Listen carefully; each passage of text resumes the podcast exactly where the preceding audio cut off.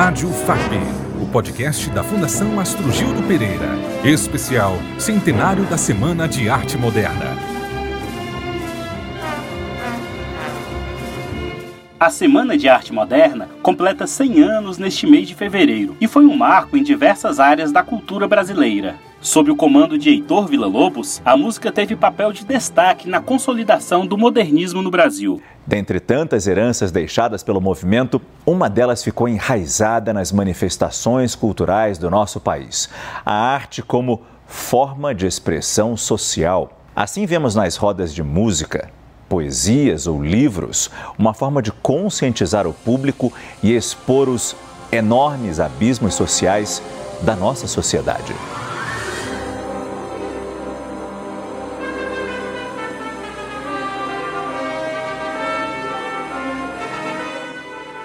Eu sou João Rodrigues e o tema deste episódio é a música na semana de 22.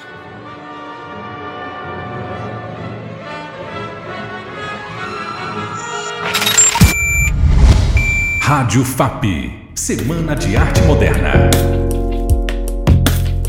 Nosso entrevistado é Cláudio Rafaelo Santoro, o DJ Rafa, ex-professor da Escola de Música de Brasília e filho do maestro Cláudio Santoro. Produtor musical, compositor e escritor. Rafa Santoro, mais conhecido como DJ Rafa, é engenheiro de som com formação superior na Recording Engineer, Chillicothe, em Ohio, nos Estados Unidos. Filho do maestro Cláudio Santoro, criador da Orquestra Sinfônica do Teatro Nacional e da bailarina Gisele Santoro. DJ Rafa iniciou sua carreira no hip hop em 1982, quando dançava breakdance no Distrito Federal. É considerado um dos mais importantes produtores de rap no país. Ao longo de quase 40 anos de carreira na área musical, também foi professor de cursos na Alemanha e na Escola de Música de Brasília. Seja muito bem-vindo, professor. Muito obrigado, João Rodrigues, por esse convite, tá? Para eu estar aqui nessa entrevista com você, né? Para a gente falar um pouco né, da Semana de Arte Moderna, que completa 100 anos. Estou muito feliz e estou pronto aqui para a gente já começar. Obrigado. A música na Semana de Arte Moderna.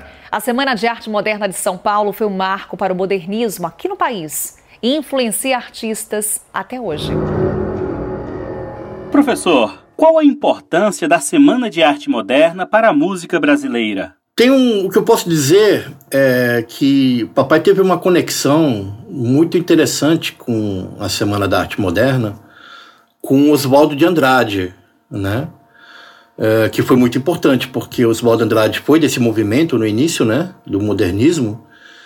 E papai, no final, nos últimos dez anos, no final da, da vida dele, fez a ópera né, em cima do, do, da obra literária Os Condenados, né, de Oswaldo de Andrade. Então, essa conexão né, de Claudio Santoro com a Semana de Arte Moderna é, foi muito interessante nesse sentido, né? Então, é, a importância para a música brasileira é grande, porque foi, foi um movimento né, que, que primou mais o realismo e colocou para trás toda essa estética da coisa mais bonita, né? E veio essa coisa mais, uma estética mais realista, mais brasileira, né? Então é isso. Galera, a gente está muito acostumado a ouvir que a Semana da Arte Moderna ali de 1922, ela mudou muita coisa ali, principalmente para a literatura e a pintura aqui brasileira, né? Mas ela também foi muito importante para a música, tá? Ela acabou causando ali uma ruptura da música tradicional brasileira e trazendo ali toda uma nova roupagem. Em que sentido a Semana de 22 influenciou movimentos posteriores, como o tropicalismo e a bossa nova? Então, a Semana de 22 influenciou bem antes do tropicalismo e a bossa nova o movimento, entendeu, nacionalista, né, na música clássica, música, vamos dizer assim, erudita é, brasileira. É, mas, assim, na verdade, hoje em dia, a gente, é, essa estética de se falar nacionalismo, a gente está é, trocando por social realismo, né? Porque vinha toda uma influência não só dos, do, dos ritmos populares brasileiros, mas todo um jeito de, de fazer música, né? E claro, teve, teve uma influência muito na música popular brasileira também, né? É, e a bossa nova foi um, um, um, um movimento que se iniciou muito é, com Oscar Castro Neves, né, com posteriormente com Tom Jobim e com Vinícius de Moraes, né? Inclusive meu pai foi um dos primeiros parceiros, né? E, e antes da bossa nova eles fizeram os prelúdios, né? Com que tinham os versos de, de Vinícius de Moraes que foram musicados pelo meu pai e, e bem antes do, do, do, Tom Jobim, né, ter essa parceria com o Vinícius, meu pai já tinha e muitas pessoas consideram essa obra, né, os, o, o, as canções de amor uh, do meu pai, como um movimento pré-bossa nova, né, que, né, que já estava começando a bossa nova, né. Claro que teve registros de, de, de de, de, pessoas gravando no estilo canto lírico, né? Mas uh, meu pai sempre disse que, que, que o, o, os, os, o, as canções de amor eram para ser gravadas no jeito popular de, de cantar, né? Não liricamente. Cláudio Santoro nasceu em Manaus, Amazonas, a 23 de novembro de 1919. Primeiro dos doze filhos de Michelangelo Giotto Santoro e de Cecília Altran Franco de Sá. Aos 11 anos, começa a estudar violino. Aos 13, ganha uma bolsa de estudos do governo do estado e muda-se para o Rio de Janeiro, a fim de prosseguir os estudos musicais. De 1937, datam suas primeiras composições. Em 1940, tendo já iniciado sua primeira sinfonia, tornou-se aluno de Hans Joachim Kallreuter, que o introduziu no domínio da técnica dodecafônica.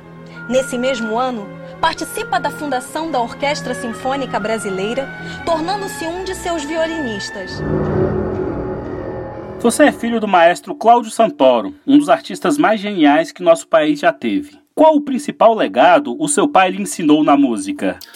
Então, eu acho que uh, um, uma das, do, das principais uh, dos principais ensinamentos que o meu pai deixou em relação à música uh, foram bem básicas. A primeira é que leve a sério, né? Era uma coisa que ele falava. Ele não se importava uh, qual estilo de música que eu fosse seguir, o que, que eu fosse seguir na minha carreira como músico, como produtor musical, ou engenheiro de som, tanto faz, contanto que fizesse com seriedade, né? Então, uh, esse era um, um principal ensinamento, entendeu?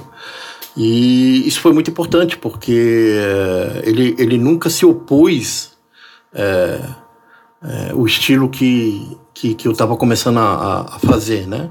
Que era dentro da cultura hip hop e tal. E ao contrário, ele vinha na época ainda, quando estava vivinho no quarto, ele ouvia as primeiras é, tentativas de composições que eu fazia, de música instrumental e tudo mais. Ele curtia bastante, né? E foi uma coisa mais ou menos assim, né? Eu, eu, eu vivi a, a, a, fase da música eletroacústica é, na época que a gente vivia no exílio na Alemanha, que ele passou por essa fase. Eu cresci ouvindo esses sons estranhos, né? E aí foi um, um, um caminho natural para começar a trabalhar com equipamento de estúdio e sintetizadores e começar a fazer música eletrônica. Então esse foi assim um dos grandes ensinamentos. A polêmica e a crítica fazem parte da expressão artística. A arte é um grito, através de um grafite, através de uma foto, um poema, um, uma letra de rap. Então é a forma que a gente tem de se expressar. Há 100 anos, a Semana de Arte Moderna também causou polêmica. Você viveu com seus pais no exílio na Alemanha. Também fez faculdade nos Estados Unidos, além de visitar outros diversos países. Como a música brasileira foi e é vista mundo afora? Bom, é, pelas minhas é, caminhadas né, é, no exterior, nas viagens que eu fiz, não só pela Europa, mas para os Estados Unidos e outros lugares, Infelizmente, né, uh, existe muito uma divulgação da música brasileira, os, os, seus estereótipos, né? As pessoas que não se aprofundam muito na música brasileira em geral, que hoje em dia tem uma riqueza enorme, né? Elas acham que só existe samba e bossa nova, né? Uh, tirando raras exceções, as pessoas que têm, vamos dizer assim, um conhecimento maior da música global, elas conseguem enxergar é, outras vertentes, né? Claro que atualmente com o streaming, né, e com a globalização, né, do, do, da música, que você agora consegue colocar nas plataformas digitais no mundo inteiro, as pessoas teoricamente têm mais acesso, né? Mas é, eu acho que lá fora a música latino-americana, né, é, dos países é, de língua espanhola aqui da América do Sul tem mais entendeu originalidade e penetração em, em, alguns lugares do mundo até nos Estados Unidos do que do que do que a própria música brasileira né então a gente precisa trabalhar um pouco melhor a música brasileira lá fora né tirando os artistas grandes você entendeu que, que, que já tem automaticamente uma penetração. Estou falando de toda uma cadeia produtiva de música que, que não é do mainstream, que tem ótimos trabalhos e que precisa de um reconhecimento mais internacional. Como você avalia a qualidade dos artistas e da música brasileira atualmente? Estamos em processo de evolução ou retrocesso?